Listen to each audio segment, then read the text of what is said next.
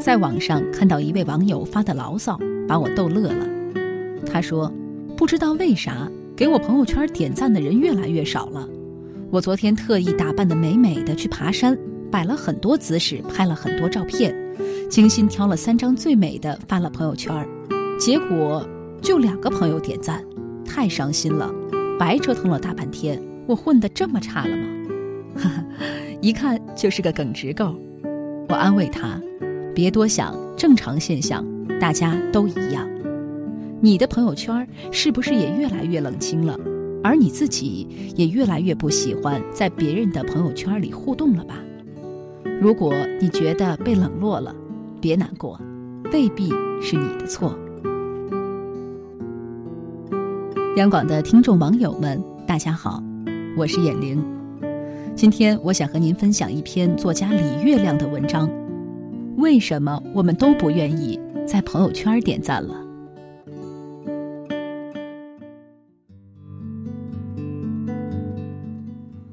犹记朋友圈刚上线时，多少人宁可不吃饭也要刷朋友圈，那份激情和热切不是初恋胜似初恋。但是在看了太多美化过的人生后，大家基本都摸清了朋友圈的套路，开始审美疲劳了。这种倦怠感让我们不再那么勤勉地刷朋友圈，也没有什么热情参与互动了。我有个朋友说，每次给这个点了赞，就要给别的共同好友也点，否则就像欠了人家似的，累。而且每次点完赞，都会不断被通知谁又赞了，谁又回复了，烦。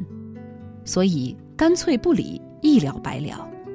这应该是比较普遍的心态，大家都挺忙的。没必要一直在别人精装过的人生里做个无关紧要的观众。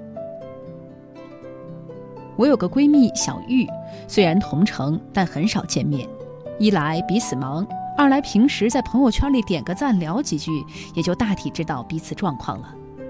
我一直觉得这样的模式挺好，但是不久前我们在朋友聚会上见了面，才发觉见面更亲。聚会人多，我们也没机会多聊。散场后，他开车送我回家，我们呜里哇啦说了一路。我到家了，还有很多话没说完，于是他把车停在我家楼下一棵梧桐树旁边，我们继续聊。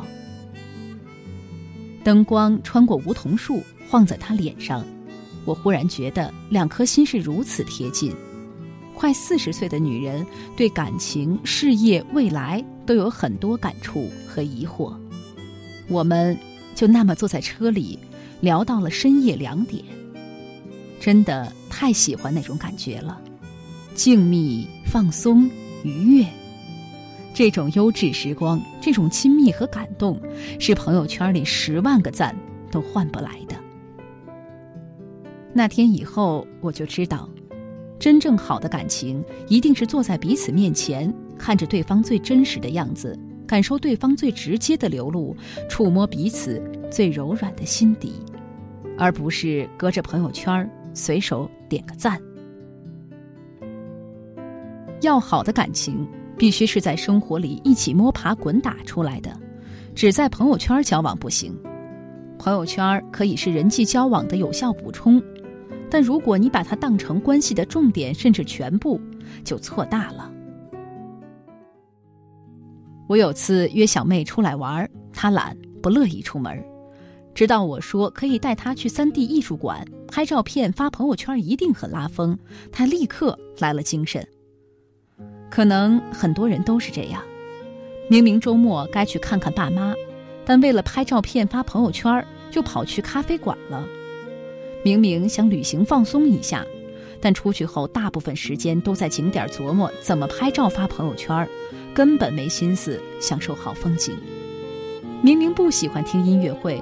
为了在朋友圈彰显品味，还是去了。坐一小时车，拍几张照，再刷会儿手机，然后一直睡到结束。何必呢？要睡觉在家里睡不好吗？一味活给别人看的日子，太浪费生命了。所以啊，如果你说朋友圈给你点赞的人越来越少，我倒是想说一句恭喜，你终于可以不活在朋友圈里了。不用再为了发朋友圈而旅行、运动、吃大餐、看音乐会了，用刻意摆拍的时间多陪陪爸妈，用去音乐会睡觉的时间看一场真正喜欢的电影。